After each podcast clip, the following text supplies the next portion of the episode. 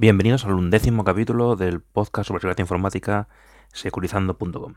Soy Andrea Drover, hoy es 16 de enero de 2017. Bueno, si es la primera grabación del año, pues seguiremos la tradición y diremos que feliz año nuevo. Eh, bueno, vayamos al lío. Todos habéis escuchado noticias sobre el robo de cuentas y contraseñas de diferentes empresas, las últimas más conocidas quizás sean Yahoo, LinkedIn, eh, Sony eh, y bueno, casi cualquiera de las grandes ha tenido problemas de que les han robado la, información de usuarios y contraseñas. Y seguro que muchos habéis recibido un correo de cualquier proveedor indicando, por favor, cambiad vuestra contraseña de acceso, que hace demasiado que no la habéis cambiado y tal. Bueno, es algo que pasa. Los hackers, los usuarios malintencionados, buscan hacerse con usuarios y contraseñas de otras personas, bien sean para robarles información, robarles dinero, hacer compras en Amazon en su nombre o suplantar la identidad.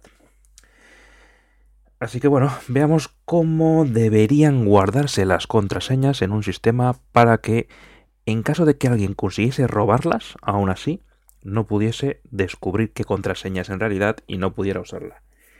Eh, bueno, lo primero, como podéis entender, es que bajo ningún concepto, nunca, ni en un entorno de pruebas, hay que guardar la contraseña tal cual en un fichero o en una base de datos.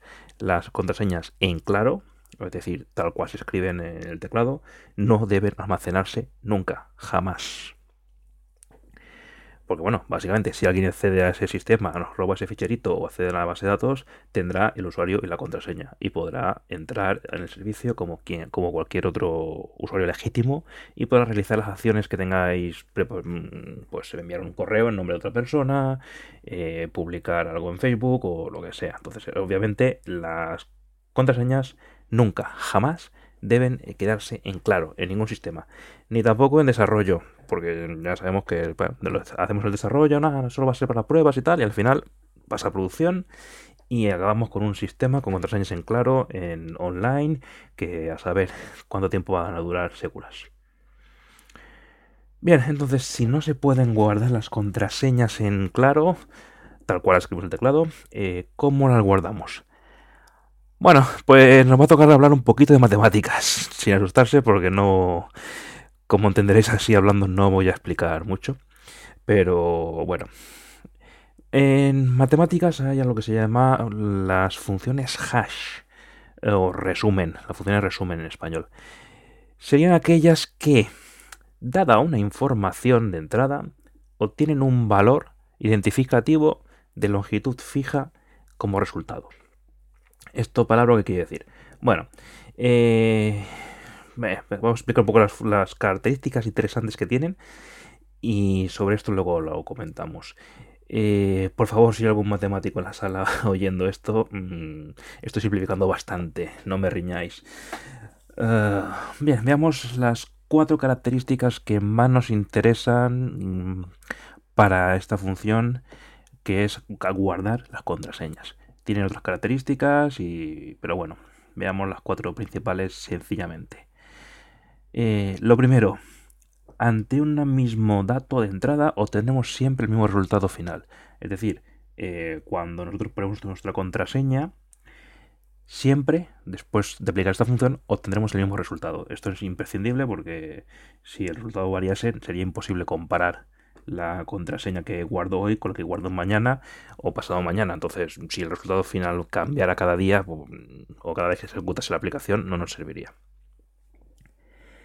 Segundo punto importante. Ante cualquier mínimo cambio en la entrada, el resultado es totalmente diferente.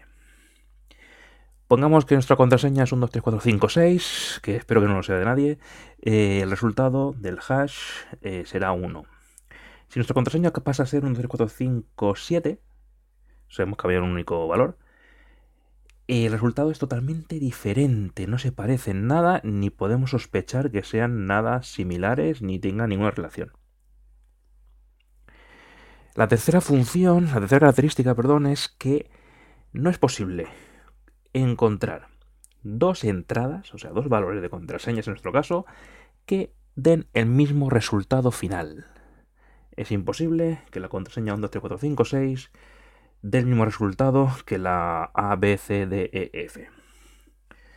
Bien, esto es importante para que no haya, se llaman colisiones. Y eh, la más importante, por el motivo por lo que se usa este tipo de funciones, es que, dado el resultado final, es imposible computacionalmente descubrir el valor inicial. Es decir, si alguien consigue el resultado de esta función hash, es imposible que de allí deduzca, bueno, mm, calcule la contraseña inicial. ¿Vale? es una función de un solo, de solo de ida. No se puede dar, eh, dar marcha atrás. No se puede, hablamos de computacionalmente hablando. Siempre se puede realizar cálculos, pero estaríamos hablando de funciones que trabajan con, con números primos y descomposición de valores de números primos altos. Y estamos hablando de tareas que computacionalmente llevan mm, siglos o milenios de calcular. ¿vale? No, no es algo que se pueda hacer. Bueno, quizás las más mm, conocidas tradicionalmente serían. La función más conocida sería probablemente MD5, Message Digest Algorithm 5, o SHA, Secure Hash Algorithm, del cual SHA hay diferentes versiones. La SHA-1 sería la que más se usó hasta 2004, que se descubrió un par de vulnerabilidades. Entonces, bueno, estas dos que he comentado ya son vulnerables, no deben utilizarse para nada. Y actualmente la, se usaría como mínimo SHA 256, serían 256 bits, aunque ya sería, ya que estamos y salvo que tengamos una, potencia de muy pequeña, mejor intentar ya ir hacia la SHA 512, de 512 bits, y que es bastante, que bueno, es más robusta. Estas funciones, además de estas funciones de hash, también son muy utilizadas para el tema de firma digital para asegurar que un documento no ha sido modificado por un tercero, que ha sido guardado por la persona que dice ser y demás. Pero bueno, esto ya daría para otro, para otro tema. Así pues, eh, todas estas definiciones sería porque, bueno, realmente lo que vamos a almacenar es el resultado de aplicar esta función a nuestra contraseña. De tal manera que, bueno, si alguien roba esas credenciales, mm, bueno, se llevará una serie de bits que no le van a decir nada.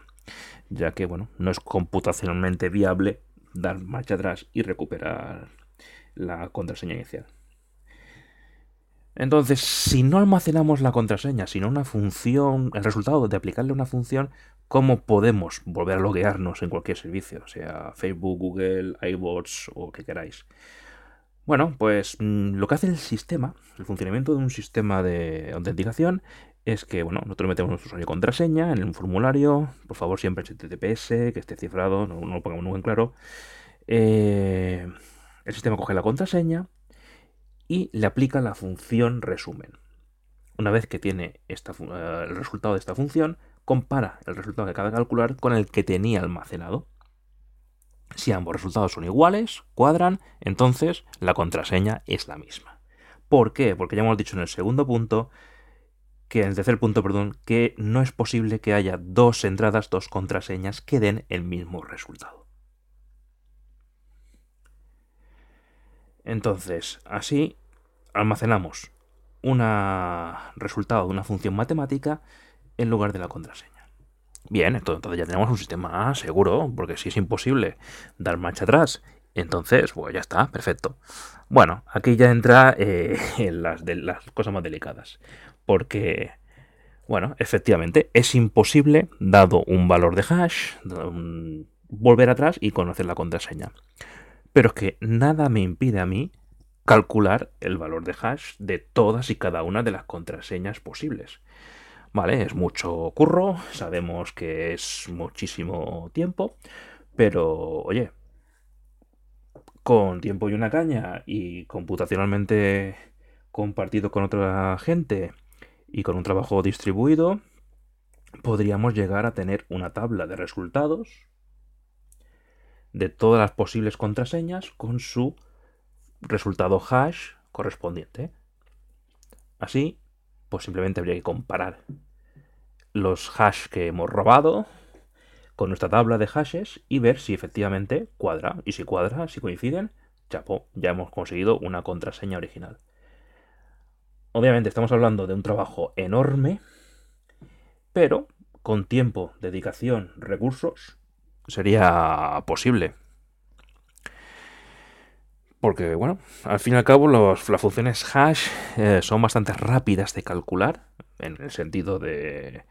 En el sentido original, e imposible de otro contrario, pero cuando queremos calcular el hash eh, Shadow 5.6, pues es relativamente rápido. No desearía, no es, eh, no es una función muy pesada de ejecutar. Entonces, bueno, con tiempo, recursos y, y una buena organización sería posible llegar a esta solución de un ataque por tablas. Bien, entonces tenemos este posible ataque mmm, medio teórico, medio real. O sea, no es algo eh, bastante es teórico, pero hay, hay ya cosas ya hechas, así que hay que tenerlo en cuenta. Para evitar este tipo de ataques han desarrollado básicamente dos técnicas que permiten añadir variedad a esta contraseña y dándole así una seguridad. No porque mejoren las funciones de resumen, sino porque amplían el espectro de cálculo de tablas necesario, lo cual lo hace más difícil y más inviable. La primera de ellas sería el salt, o sal en inglés. Sería un aderezo, que le llamaron así, salt, eh, porque sería echarle sal a nuestra contraseña. Como hemos visto antes, en el punto 2 de las características es que ante un mínimo cambio en la entrada el resultado es totalmente diferente. Entonces, ¿sobre eso qué hacemos? Bueno, eh, al añadirle un pequeño prefijo aleatorio a nuestra contraseña, hace que el resultado final sea totalmente diferente al, que sería si solo usásemos nuestra contraseña. Entonces, no es lo mismo calcular la función hash sobre la contraseña 123456 que sobre hola 123456. Esta variación, si es lo suficientemente aleatoria,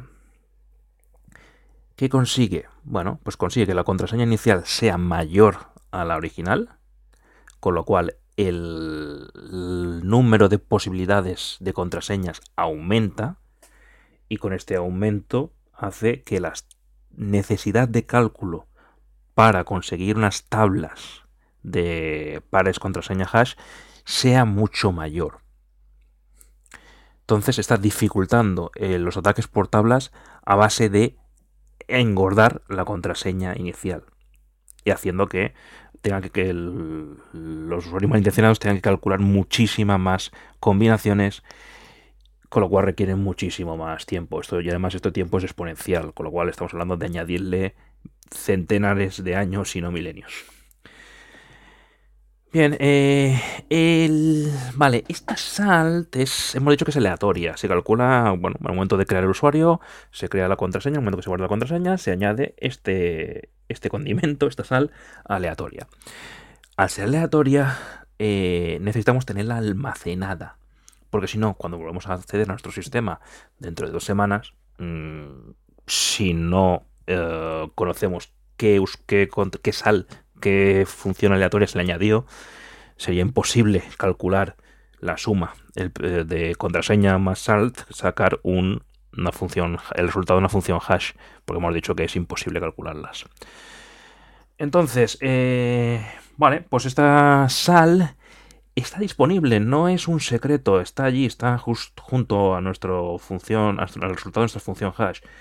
Eh, aquellos linuxeros podéis ver en el fichero etc shadow, eh, ver que efectivamente está ahí el salt, dos puntos, y el hash. O sea, no está oculto, está en el mismo fichero donde tenemos el resultado final, tenemos el salt. Es necesario que sea así para poder hacer el cálculo. La seguridad que nos aporta el SALT es el hecho de engordar la contraseña inicial con más caracteres, con más bits, lo cual implica muchísimas más tablas, muchísimo más grandes y muchísima más potencia de cálculo para los usuarios malintencionados. Es una seguridad por engorde. Bueno, eh, veamos ya la segunda técnica para añadir variedad a nuestras contraseñas. Eh, bien, lo que hay que decir es que el sistema de SALT es un prefijo que añadimos a nuestra contraseña, que permite engordarla, pero que, bueno, en realidad no termina de ser todo lo aleatorio que nos gustaría. Y además depende de, bueno, cómo se monte cada sistema el suyo. Eh, no es nada raro ver sistemas donde el SALT sea simplemente S mayúscula 1 y ya está. Bueno, al fin y al cabo, añades un par de. añades bits a la contraseña, la engordas y, y la, como el resultado varía muchísimo, pues te vale. Bueno, vale, pero no es algo que siga eh, una buena práctica. Pero bueno, la cuestión es que este salto es totalmente visible, porque es necesario para el sistema, con lo que, eh, bueno, con tiempo y una caña, un mm, malicioso puede llegar a hacer los cálculos necesarios. Eh, porque al fin y al cabo ya sabe una parte de la contraseña. Si sabemos que la contraseña se empezará siempre por S1, más lo que sea, bueno, pues es cuestión de hacer la tabla de cálculos sabiendo que los dos primeros caracteres son S1. Con lo cual, lo que la potencia de cálculo no lo que hace es darle una variedad para evitar los cálculos distribuidos, pero bueno, aún no dificulta lo suficiente. Entonces, para mejorar esta. complicar más este tipo de ataques por tablas, aparece el concepto de pimienta. Piper en inglés. Como veis, estamos hablando de condimentos. El piper es un valor que se añade al conjunto de sal más contraseña antes de aplicar la función de resumen, la función hash, pero que este valor no se almacena en ningún sitio se utiliza y, ya no se vuelve, no se, no queda guardado en ningún sitio qué valor se utilizó. Eh, claro, esto tiene un poco de truco, porque realmente no se usa un valor cualquiera. El sistema tiene una serie de valores posibles a utilizar delimitados. Y entonces elige uno de ellos de forma aleatoria y guardar la contraseña usando el sistema, pues bueno, lo que hace es una concatenación de texto, sal más contraseña más piper. Por regla general es el orden es primero la sal, luego la contraseña y luego la pimienta. Todo eso concatenado como texto. Eh, otra, bueno, es el sistema tradicional. Se puede utilizar pimienta, sal, contraseña, contraseña, sal, pimienta, pero bueno, generalmente se suele utilizar el texto encadenado de sal, contraseña, pimienta. Así pues, eh, hemos dicho que el sistema elige entre las posibilidades que tiene, elige una aleatoria y la aplica y no la almacena nunca más. ¿Cómo podemos luego acceder y ver la contraseña? Si hemos dicho que cualquier mínimo cambio implica que el hash sea totalmente diferente. Bueno, pues aquí lo que hacemos es que el sistema, si tiene 20 posibles pimientas, eh, calculará 20 veces la función de resumen, cada una con la sal y la contraseña sabida más la pimienta posible, calculará 20 veces las 20 combinaciones posibles y comparará esas 20, esas 20 opciones con la que ha almacenado, con la que tuviese almacenada. Entonces así podrá ver si alguna de esas 20 cuadra con la que tiene almacenada, es que la contraseña es válida, si no, no. Claro, aquí el truco es que estas 20 opciones, que dice 200, eh, están delimitadas, son conocidas, pero nunca se almacenan en el sistema de validación de contraseñas. Se mantienen en un sistema separado aparte. De esta manera tenemos un sistema de, secreto que se añade al, como un sufijo a la cadena de sal contraseña, generando un resultado diferente al inicial. ¿Con esto que se consigue? Bueno, pues que tenemos unas tablas para calcular totalmente enormes. Se multiplican por 20, por 200 o por 500 opciones que tengamos eh, añadidas de posibilidades de pimienta. Además, estas posibilidades se ponen como sufijo para dificultar aún más el cálculo de las tablas de contraseñas. ¿Vale? Esto lo que, bueno, hay que tener en cuenta, este sistema, como tiene que calcular 20 veces o 100 veces cada función hash, como cada contraseña de usuario que entrega, pues tarda unos segundos extra. Pero bueno, como el usuario quiere acceder a nuestro sistema, mm, tendrás tener la paciencia suficiente para, para, esperar. Solo hace falta ponerle un dibujito de un relojito o una onda que se mueve para que vea que el sistema no se ha quedado colocado, sino que está pensando. Y esto lo que hace es básicamente que mmm, multiplica exponencialmente el tamaño de las tablas a calcular por los usuarios maliciosos, dificultando enormemente este, este uso a la bestia. Y bueno, creo que por hoy, que veo que ya me, he alargado bastante, eh, lo dejaremos por aquí. Uh, así que nada, me despido de vosotros hasta la próxima. Podéis localizarme como siempre en el blog securizando.com, en el grupo de Telegram, tenéis el link en el, en el, blog, en Twitter, securizando-bajo, y en Google Plus o Facebook, en la página Google Plus y Facebook. Y bueno, pues eso es todo por hoy. Hasta la próxima.